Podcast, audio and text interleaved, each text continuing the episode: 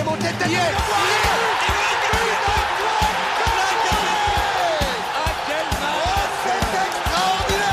Pauletta dans la surface d'affaire. Oh le but Oh le but exceptionnel encore une fois face à un Barthez maudit devant le portugais. Pedro Miguel Pauletta Ce franc Oh là là Zlatan Ibrahimovic 25e minute Le doublé en deux minutes Ça allait trop vite pour le mur Ça allait trop vite pour Steve Monanda PSG Brest, c'était le match pour cette 21e journée du championnat de France de Ligue 1. Le Paris Saint-Germain s'est imposé au Parc des Princes euh, un peu vide, hein, 5000 personnes avec beaucoup de partenaires et peu de public, un peu supporters, on va dire, euh, sur le score de 2 à 0 euh, samedi dernier.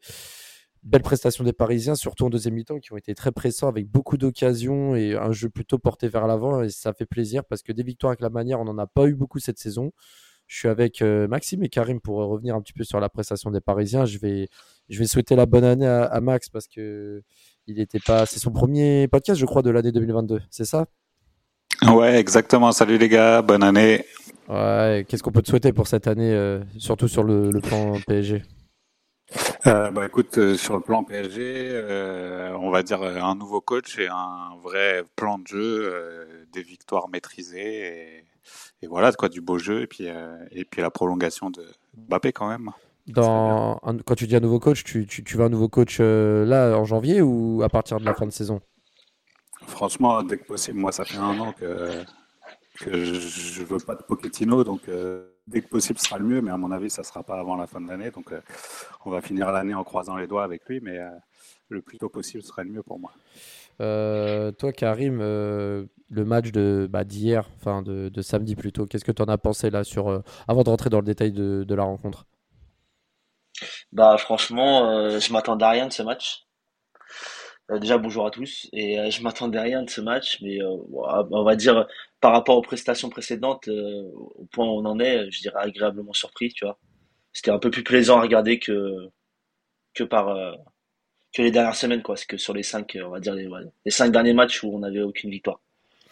Ouais, c'est clair. Et puis en plus, comme on disait qu'il n'y avait pas de victoire, on, rappelle hein, contre Lorient, contre, contre Nice, contre Lyon, que des matchs nuls. Là, ça a fait un peu plaisir, même beaucoup plaisir pour, pour, pour nous parce que il y a eu pas mal d'absents. On rappelle, hein, Lionel Messi n'était pas là, Neymar n'était pas là. Euh, c'est pas pour autant que, que Pochettino a, aligné une équipe vraiment euh, centrée sur les jeunes parce que là, pour le coup, pour moi, un match contre Brest au Parc des Princes, c'est l'occasion de faire aligner les jeunes. On va revenir sur la compo, euh, Maxime, parce que Kira, Marquinhos, Kimpembe, Nuno Mendes, bon, on passe encore avec Donnarumma qui a, qui a commencé le match parce que Navas avait le Covid. Au milieu de terrain, Ander Herrera, Verratti, Wijnaldum. Un peu surpris, sachant que devant, tu as Icardi, Mbappé, Di Maria. Ramos sur le banc, surtout Simons et, Michu. Tu penses pas qu'un des deux jeunes aurait pu commencer le match euh, dans un match comme celui-ci?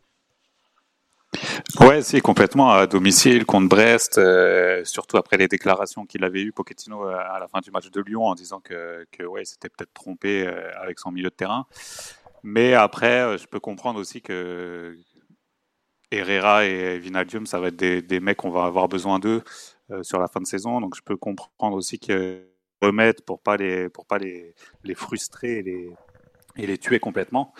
Euh, parce qu'on a vu, on, a vu en plus qu'ils avaient un peu plus d'envie, euh, ça jouait un petit peu mieux que contre Lyon, donc un peu surpris, ouais, mais je peux comprendre, même si, même si les choix de Pochettino souvent, euh, je les reproche, là je peux, je peux comprendre. Après, moi j'étais content aussi du retour de Di Maria, mais, euh, mais par contre, euh, pour moi il a été, euh, il a été invisible sur ce match, à part euh, sur l'action avec Verratti, sur le poteau de Verratti, mais sinon euh, je suis un peu déçu du rendement de, de Di Maria après, après son Covid, un retour comme ça.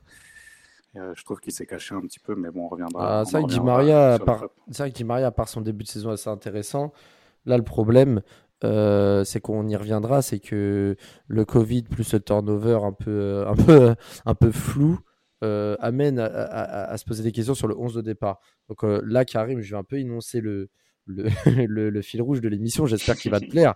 Avec le débrief du match, je vais, je vais revenir un petit peu sur, sur le match avec les gros, les gros points marquants. On va faire un petit focus, je pense, sur Donnarumma parce que il a encore été une fois impérial hier, surtout en début de match. Est-ce que, on va se poser la question, est-ce qu'il mérite d'être numéro un? Parce que pour le coup, je pense que la situation a basculé les deux gardiens en balance sur un match sur deux, c'est pas c'est pas le top.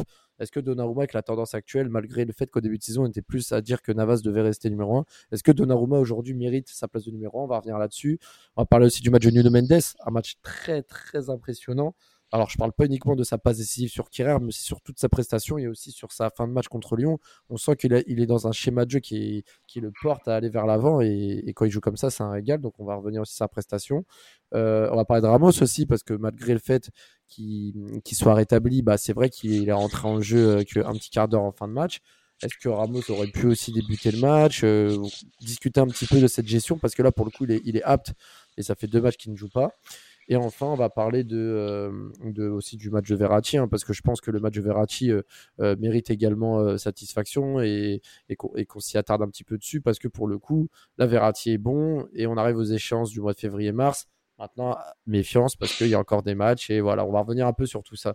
D'abord, je vais juste recontextualiser le match. C'est vrai qu'en début de match, les Brestois ont été très très entreprenants avec plusieurs occasions, notamment la frappe de Cardona qui était tout seul au, 6-7 mètres et Donnarumma s'est bien étendu pour la repousser en corner.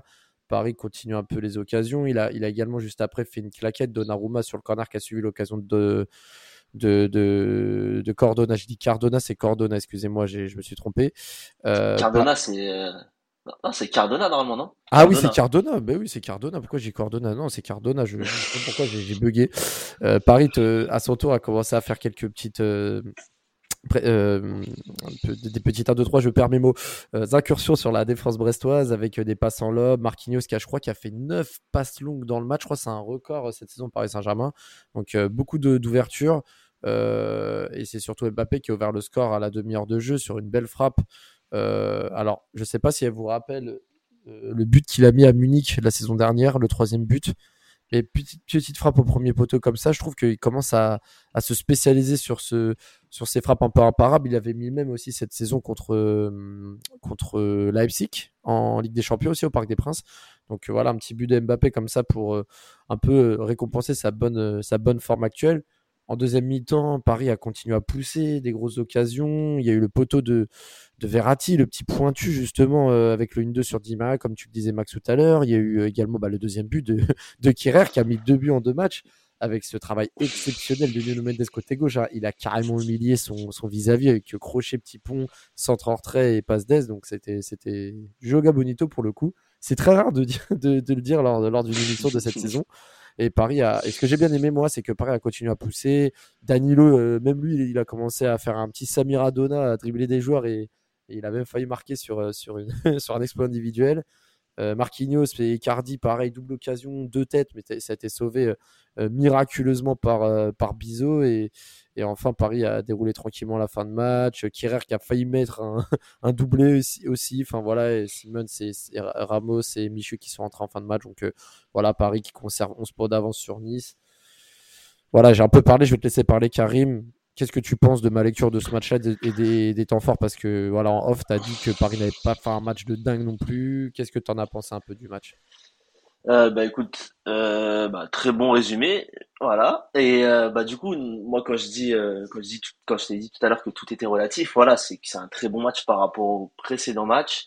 Mais bon, après ça reste bah un match où quand même on tire, je crois plus de 20 fois et on met que deux buts, hein, au final, tu vois. C'est vrai. Au final, on peut dire que voilà, on a on a centré plus de 15 fois, on a on a eu beaucoup d'occasions, etc. Mais on met que deux buts ouais, mais au final, le vrai PSG tueur qu'on a connu. Ouais, mais ce qu'on a cherché, parce que c'est vrai qu'on a été tueur à un moment parce qu'on n'avait pas beaucoup d'occasions, mais ce qu'on recherchait quand même en Ligue 1, là pour le coup, on va essayer d'être positif. C'est que là, on recherchait une équipe qui ne se contenait pas à gagner en fin de match ou quoi, mais une équipe qui maîtrise son match de la première à la dernière minute. Ah oui, oui, ah oui, sur ce point-là, bien sûr, sur ce point-là, tu as totalement raison. C'est juste que je disais, par rapport, je parlais même pas du PSG tueur, euh, genre parce qu'on n'a pas d'occasion, je parlais du PSG tueur des années précédentes ou un match comme ça où où on commence à marquer des buts, où on met un but euh, dès le début du match, derrière ça finissait avec 3-4 buts minimum, tu vois. Là on n'en finit qu'avec que deux. Et encore, comme tu as dit, au début du match, le match il est pas le même si euh, Donnarumma il se, il, se il va pas au sol, il se détend pas à une vitesse incroyable. Parce que tard tu parlais de Donnarumma. Donc euh, pour moi, euh, Donnarumma sur les sur les derniers mois, bah il a gagné entre guillemets il a gagné la bataille face à face à Navas sur les derniers mois. Parce que j'ai j'ai pas souvenir d'une d'une seule mauvaise prestation, d'une seule d'une bourde ou de quoi que ce soit de la part de Donnarumma quand il a eu l'occasion de jouer. Il, il renvoie même euh, pour dire, hein, c'est des deux gardiens extraordinaires, mais il renvoie une impression de, de puissance. Je sais pas comment dire ça, mais quand tu le vois dans les buts, j'aimerais pas être un attaquant face à lui. T'as l'impression que le but, il est tout petit, tu vois. Ouais, il prend tout le Voilà, t'as l'impression que, que le but est tout petit et surtout il a une vivacité, un truc, mais c'est euh, c'est incroyable. Franchement, c'est totalement incroyable. Euh, je pense que c'est peut-être la, la, la meilleure recrue. Je pense que c'est la meilleure recrue de la, de la, saison pour l'instant. Oui, bah oui. Ah, Après, bah, ça me fait marrer, euh, ça me fait ça me fait marrer Kerrer. Bah, deux buts, hein, franchement, deux buts en deux matchs. Euh, je pense pas que des gens aient parié sur, euh, sur n'importe quelle appli de Paris Sportif. C'est vrai qu'il commence bien l'année. C'est vrai qu'il a mis plus de buts que Messi cette saison et c'est le meilleur buteur parisien de 2022. voilà. voilà. franchement, top. Mm. Franchement, top. à choisir pendant que Hakimi est à la canne, vraiment, faut laisser Kerrer droit à la place de Dagba. Parce que sur le dernier match, Dagba, c'était catastrophique. Je préfère 100 fois euh, avoir euh, Keller sur le côté droit.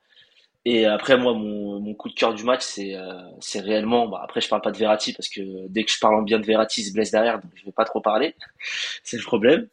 Donc, Nuno, Nuno Mendes, c'est c'est incroyable.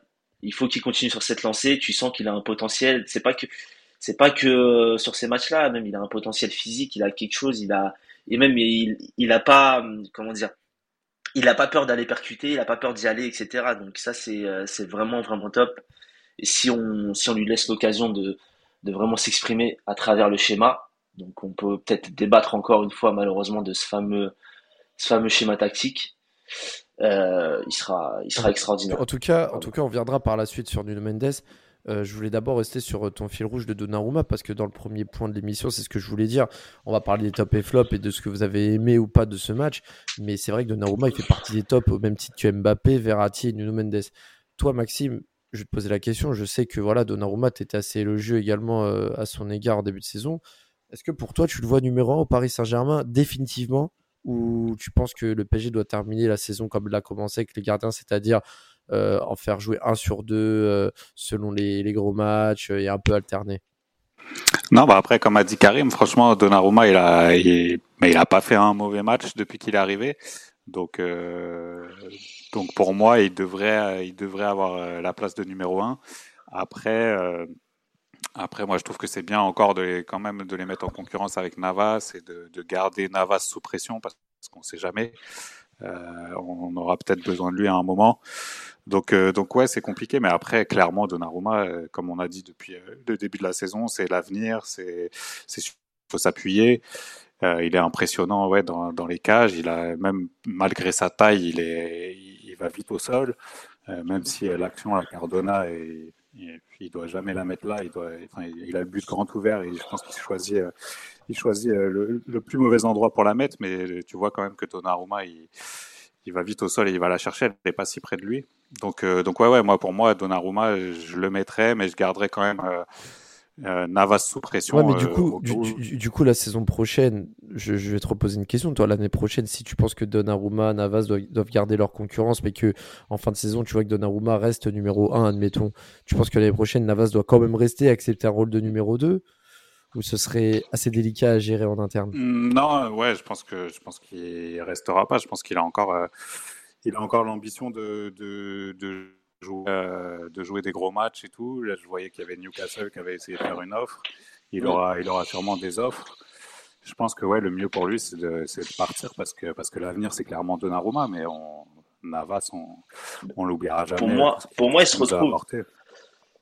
Ah, pour moi, il se retrouve dans le schéma qu'il a eu au Real avec Courtois, tu vois. Une ouais, saison euh, où il est en concurrence et il se fait passer devant par Courtois, ce qui est le cas aujourd'hui avec Donnarumma. Et derrière, je pense pas qu'il va vouloir revivre le, voilà, il va, il, va, il va souhaiter partir. C'est même pas question le PSG va vouloir le garder ou non. Je pense que c'est lui qui va, qui va souhaiter partir. Ah oui, parce que là, pour le coup, euh, revivre de ces deux similitudes en termes de contexte, c'est pas évident. Euh, mm. Surtout que Donnarumma, euh, c'est l'avenir. Les Qataris réfléchissent plus comme ça. Euh, le mec est fiable. En plus, il a fait une grosse compétition à l'Euro. J'ai l'impression que l'Euro de Donnarumma, on va, on, va, on, va, on, va, en parler pendant 5 ans. alors que, voilà, mais c'est vrai que Donnarumma, pour le coup, moi j'attendais qu'il prouve sur le terrain. Là, il est en train de prouver. j'attends la fin de saison pour avoir un avis catégorique sur, sur, sur l'histoire des deux gardiens. Mais là, pour le moment, Donnarumma commence à, à prendre du galon et, et écarter tout débat opposant lui et Navas pour la place de numéro 1. Effectivement. Ouais, ouais, clairement. Puis il a l'air de moins se blesser parce que Navas aussi, plus il vieillit, plus il a des petites gênes choses comme ça. Donc, euh, mm. pour l'instant, Donnarumma, il a l'air solide. Donc, ouais, je pense que, je pense que c'est la suite logique. Ouais, même, même quand tu disais tout à l'heure les Qataris, la réflexion des Qataris, le gars, c'est un Italien. C'est la, entre guillemets, presque la star de l'équipe d'Italie. Et tu l'as dans les cages, bah, pour eux, c'est ça aussi. Hein. Ça, mm. ça compte, hein, tu vois. Ouais, bien sûr. Bah, dans tous les cas, c'est vrai que la Juve peut aussi s'en mordre les doigts parce que ça aurait été la relève de Buffon assurée sur les dix dernières, des prochaines années. Bah voilà, et dans tous les cas, on verra. Après, on n'est pas à l'abri que Donnarumma baisse en régime et que Navas revienne. Voilà, on sait que c'est deux grands gardiens et qu'ils sont capables de faire de belles choses et surtout de se suppléer quand, on a besoin de. On va parler de Nuno Mendes, Karim, justement, parce que hier, il fait une grosse prestation. En début de saison, c'est vrai qu'on disait, bon, euh, il est bon, mais défensivement, voilà. Mais là, sur, euh, sur ce match, il a fait un, un match complet, sérieux, défensivement, mais aussi offensivement. Et il a été très dangereux en deuxième mi-temps. Pierre Gabriel s'en rappellera, s'en rappellera très longtemps parce que on se souvient, enfin moi je me rappelle hier de la tête de, de Pierre Gabriel quand il a pris ce petit pont et, la passe d'Es derrière de Nuno Mendes, son sourire qui en disait long, dire ah là là, je vais me faire euh, terminer sur Twitter et sur les réseaux. Mais ce qui est bien, c'est que là Nuno Mendes. Même dans le vestiaire, je pense déjà. Ouais, voilà. Donc là, là, là ce, qui est, ce qui est intéressant, c'est que Là, pareil, sur le côté gauche, depuis Maxwell, on n'avait pas trouvé de gars fiable. Bon, il y avait Kurzawa sur peut-être une saison, mais ensuite, euh, il s'était un peu éteint. Là, on a, on a un nouveau joueur qui est capable d'avoir la, qualité euh, défensive et offensive de faire le job sur plusieurs années. Voilà, qu'est-ce, que tu peux ressortir de tout ça? Est-ce que on peut être euh, confiant pour la suite ou il faut encore qu'il fasse ses preuves sur, sur le long terme pour qu'on puisse le catégoriser comme valeur sûre sur son couloir gauche? Bah, ah, il est jeune, hein, Mendes. Moi, personnellement, je la vérité, quand il est arrivé cet été, je le connaissais pas du tout. Ceux qui disent qu'il connaissait, je pense pas que grand monde le connaissait. Moi, je militais plus pour Théo Hernandez. Mais euh, bon, on a eu de, on, a eu Nuno et franchement, je suis hyper, euh, hyper, hyper hypé par ce mec. Donc euh, voilà, je peux pas dire encore que c'est sûr à 100% parce que malheureusement, on a eu des, des tonnes d'exemples au PSG de certaines certains joueurs qui ont fait euh, fait quelques bons mois et qui derrière se sont complètement cassés la gueule. Mais non, je pense que je pense que Nuno, ouais, c'est c'est clairement l'avenir et s'il est s'il est mis dans les bonnes dispositions, euh, je vois pas je vois pas ce qui pourrait le freiner. Le mec, si même si même dans les matchs comme comme comme hier, il a réussi à faire, il a réussi à comment dire à bien défendre il a réussi à bien défendre en plus de bien attaquer parce que ses, qualités offensives, on les connaissait, on les a vues au début de saison. Ce qu'on lui reprochait, c'était surtout au niveau tactique de pas savoir défendre, de pas trop savoir où se mettre, etc. Et aussi peut-être sa gestion des efforts. Et hier, franchement, c'était vraiment top. Et euh, s'il continue sur, ces, sur cette lancée, je vois pas, je vois pas euh, qu'est-ce qu'on pourrait, qu'est-ce qu'on pourrait reprocher à, à, ce, à ce petit joueur. On s'enflamme un peu, Maxime, à propos de Nuno Mendes ou, ou est-ce que euh, c'est vraiment quelqu'un sur qui on peut compter pour la suite? Non, non, moi je, je suis d'accord. Euh, je suis d'accord. Je trouve qu'il a un très gros potentiel. Après, euh, pour l'instant, moi j'attends encore de le voir euh, dans un match où on se fait dominer, euh, vraiment que défensivement, parce qu'offensivement, c'est clair que c'est clair que c'est un Hakimi en puissance sur son côté gauche et, euh, et, que ça peut faire que du bien. Après, c'est pour ça que moi je milite pas mal sur pour une défense à 3 pour lui permettre justement d'avoir moins d'efforts défensifs à faire. Et mais mais ouais, après ça restait Brest quand même. moi, s'il fait un match comme ça contre contre un gros dans un gros match. Euh, je serais un peu plus, confiant. Mais, euh, clairement, il a, un super potentiel. Ouais. il a un super potentiel. Et c'est vrai qu'en plus, euh, dans un système où on est sur une tendance à avoir des latéraux offensifs et surtout très puissants, il rentre parfaitement dans, les clous. Maintenant, voilà, au Paris Saint-Germain, c'est comme Hakimi, hein, au début de saison, il était exceptionnel. Il a baissé en régime. Donc, il faut quand même prendre des mesures quand même et des pincettes sur certains cas en espérant que Nuno Mendes euh, reproduise euh, régulièrement ce genre de performance. Euh, comme Verratti, on va en parler deux minutes. Hein, Max, je, je te laisser la parole. C'est vrai que Verratti, il a, il a quand même éclaboussé de son talent, mais même si ce qu'on lui reproche, c'est pas de ne pas briller contre ce genre d'équipe, c'est de ne pas faire cette prestation de manière régulière et surtout dans les gros matchs. Là, pour le coup, au début de rencontre, Verratti avait un peu de mal à distribuer ses ballons, mais par la suite, il a continué à, à faire des, très très belles choses euh, sur, euh, sur, sur le rayonnement de, de sa prise de balle. Il arrivait à trouver ses partenaires dans les petits espaces. Il a même failli marquer un but alors qu'il avait une, option de passe. Enfin, plein de choses comme ça qui ont fait que euh, bah, Verratti a fait un match. il lui manquait qu'un but en fait. Verratti lui manquait qu'un but pour, pour que tu aies une copie quasi parfaite. Donc voilà, si tu avais un mot à dire sur, sur sa performance. Ouais, bah après c'est souvent comme ça. Verratti, souvent, s'il était plus décisif, euh, ça serait, ça serait un, super, super jeu. Euh, maintenant, euh, ouais, moi j'ai toujours dit de toute façon, quand il y a Verratti dans l'équipe et quand il n'y a pas Verratti, c'est pas du tout, c'est pas du le même PSG. C'est le genre de mec qui se cache jamais. Il est toujours, enfin c'est un soldat, il est toujours motivé, il va toujours tout donner, quitte à, quitte être physiquement à la 60e minute. Mais, euh, mais voilà, il est, propre, il amène l'équipe. Enfin, c'est un, patron. Il se cache pas, il, appelle les ballons, il distribue. Il a une qualité technique euh, incroyable. Donc, euh, donc oui, oui, si on, a, un Verratti en pleine forme, clairement, on peut avoir des grosses ambitions. Après, le problème, c'est toujours ses blessures, son hygiène de vie, sa, sa capacité à enchaîner les matchs. Mais, euh, mais c'est vrai que là, moi, j'ai l'impression qu'ils ont pris un peu plus confiance. Je, dirais même, tu vois, j'aurais même une théorie et j'ai l'impression qu'ils limite, ils ont lâché Pochettino. Ils se sont dit, OK, au début, on voit comment ça marche. Euh, ils ont du mal à comprendre pourquoi, pourquoi ces choix tactiques, pourquoi ils veulent les faire jouer comme ça. Et là, j'ai l'impression qu'ils sont rentrés en autogestion en se disant, OK, bon, bah, de toute façon, on a Pochettino, il va falloir faire avec. Et, là, j'ai senti sur ce match-là que vraiment, ils, avaient une envie commune, un collectif, une maîtrise que, que, j'ai pas vu en première partie de saison. Et je pense que je pense que parce que parce qu'on arrive dans les matchs importants. Donc euh, après, va falloir voir sur les sur les dispositifs tactiques parce que pour revenir à Mendes juste deux secondes, euh, là il a pas Neymar devant lui, donc c'est plus facile. Mais quand on va lui mettre Neymar devant, euh, est-ce qu'il ne sera pas un peu plus inhibé? Donc il va falloir aussi trouver en ramenant Neymar et Messi, trouver trouver une, bonne cohésion de groupe. Donc donc à voir. Mais ouais, Verratti gros match. De toute façon, quand il est là, généralement, on, le ressent et on le voit. Quoi. C'est vrai qu'à bientôt 30 ans, euh, il est temps euh, pour Verratti d'être stable et régulier, Karim. Ouais, ouais, je t'ai dit, j'ai pas trop envie de parler de, de Verratti parce que généralement, je te, je te jure que c'est la vérité. Hein. Généralement, il se blesse, il se blesse derrière, donc euh, donc ouais, bah, qu'est-ce que je peux dire sur sur Verratti à part que ce qu'a dit Maxime quand il est là, c'est, je pense que c'est vraiment bah, avec Mbappé euh, les deux joueurs où euh, quand ils sont là et quand ils sont pas là, tu vois vraiment la différence. Mais euh, c'est même ça n'a rien à voir. Tu vois au milieu de terrain, même quand les autres sont pas bons, tu as l'impression que le milieu, le milieu est bon derrière. Si si Verratti fait un bon match, donc quand il est dans cette forme-là, voilà, j'espère que c'est pas un peu trop tôt qu'il soit dans cette forme-là. Je sais pas s'il va tenir, il va tenir, il reste quoi, cinq semaines, cinq semaines avant le match aller contre le Real. Mm. Donc à voir s'il va tenir. Malheureusement, voilà, c'est une réalité. Hein. On peut peut-être passer pour des fous en disant ça à chaque fois, mais malheureusement avec euh, avec Marco, c'est une, une réalité. Hein. Je, je, sais pas, faudrait que je trouve la stat de voir euh, sur les 4-5 dernières années euh, combien de matchs il a pu enchaîner au maximum sans se blesser.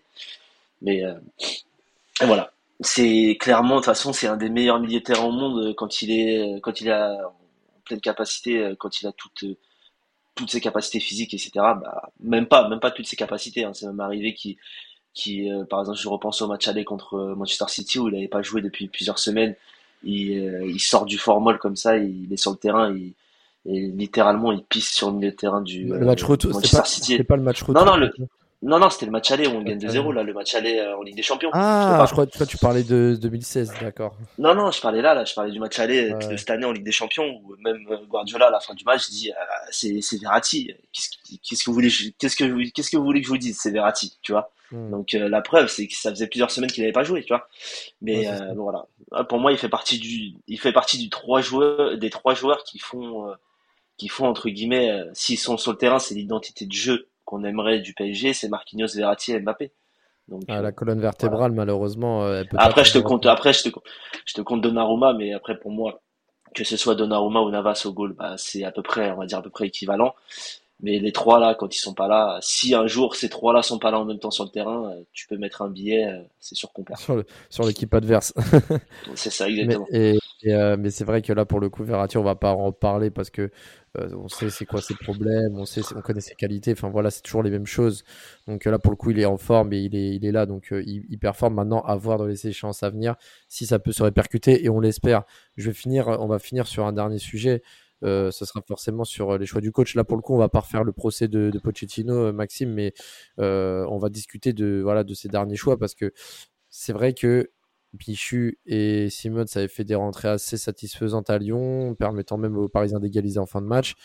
Là, pour le coup, on avait pensé peut-être qu'un des deux pouvait peut-être commencer titulaire au vu des absents et au vu du fait que Paris reçoive Brest le stade à moitié, enfin pas du tout rempli, est-ce que ça aurait été justement le meilleur moment de faire un baptême euh, du feu en tant que titulaire en Ligue 1 pour euh, l'un des deux, voire les deux? Aucun n'a commencé le match. Simon a joué 10 minutes, Michu a joué 3 minutes. Euh, Ramos également, qui est apte depuis quelques temps, n'a joué que 16 ou 17 minutes.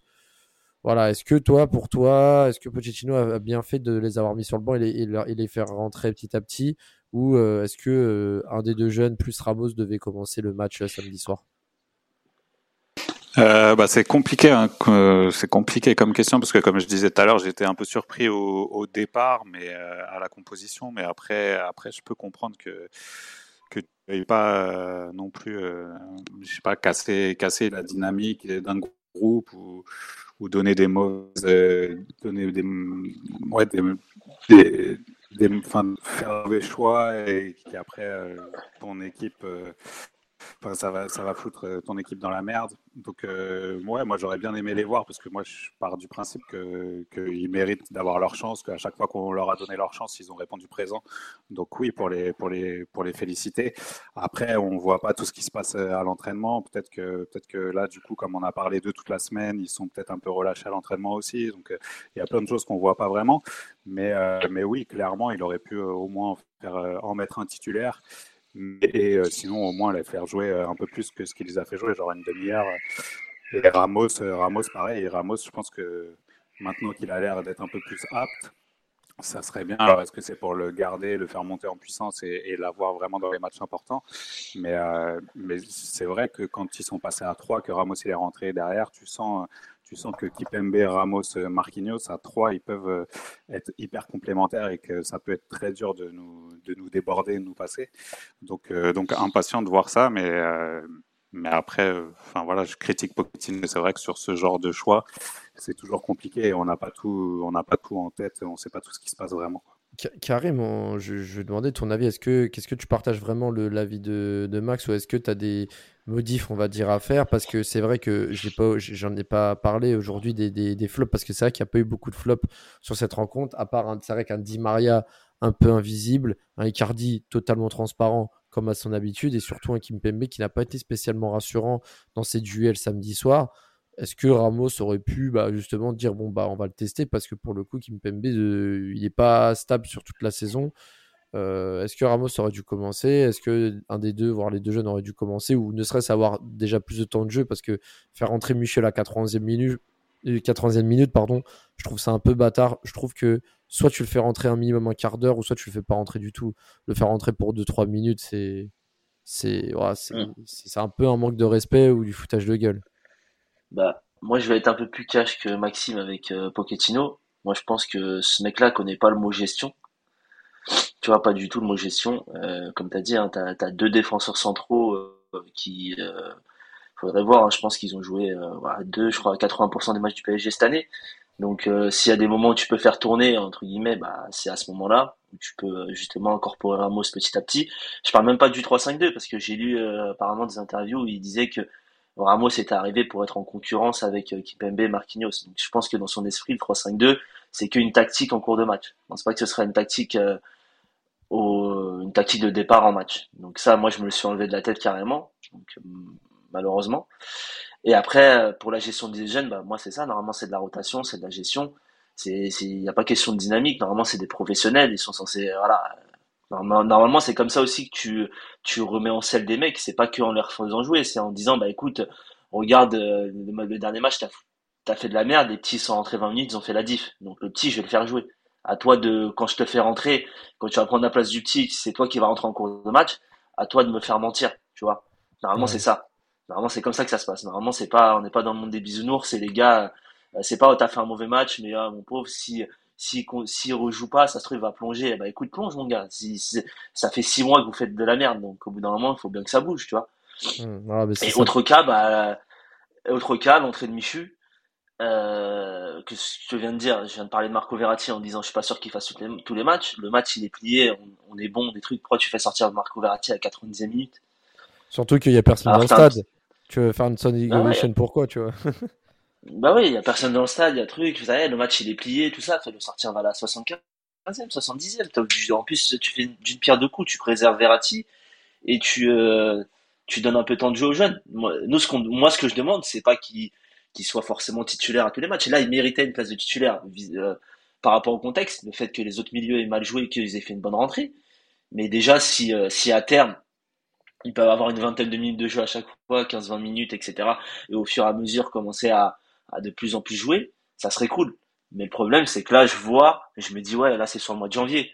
Au mois de février, quand tout le monde revient, les, les gars reviennent de la Cannes, etc., avec les, les Sud-Américains, Messi, tout ça, vont commencer à rejouer.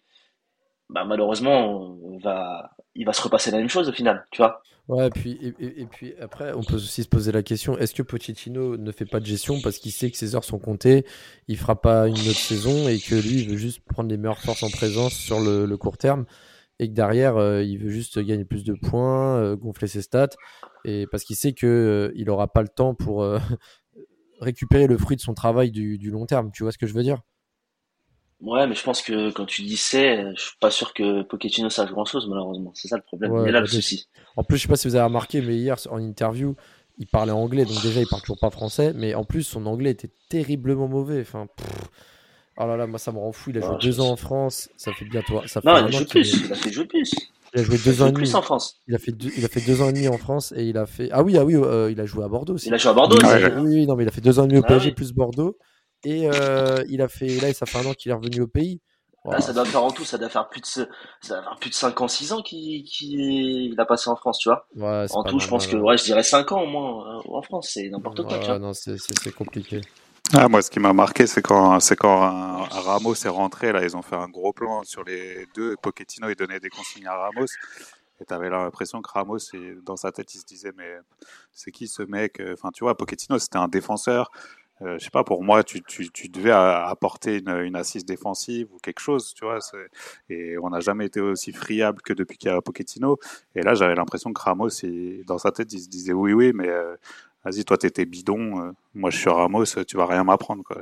Et c'est pour ça que je disais que j'ai l'impression que vraiment les joueurs, ils, ils, sont un peu en autogestion et que maintenant ils savent que, que, de toute façon c'est sur eux qu'on va tomber parce que ça y est tout le monde est tombé sur Pochettino. Un peu en mode équipe de France, un peu en mode équipe de France avec Domenech quoi.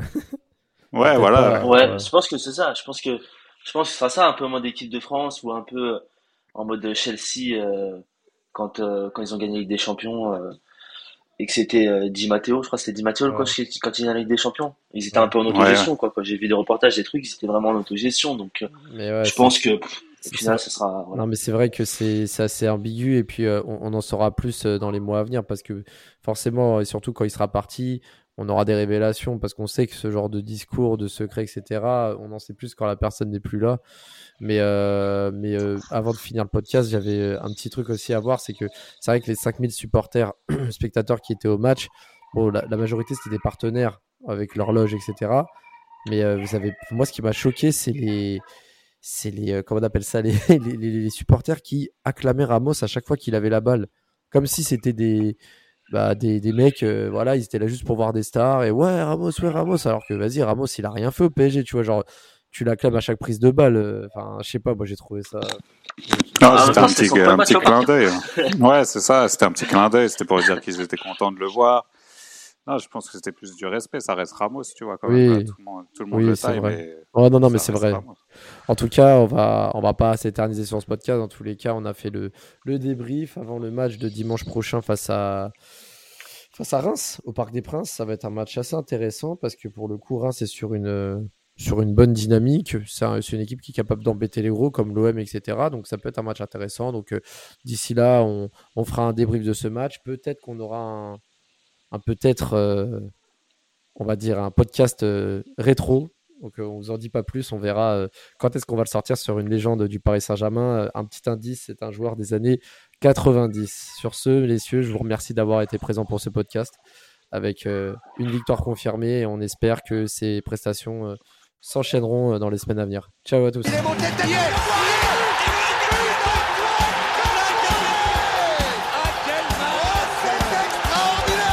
Pauletta dans la surface d'affaire. Oh le but. Oh le but exceptionnel encore une fois face à un Barthez maudit devant le portugais. Pedro Miguel Pauletta Oh Oh là là là là là là là Zlatan Ibrahimovic 25e minute. Le doublé en deux minutes. Ça allait trop vite pour le mur, ça allait trop vite pour Steve Monanda.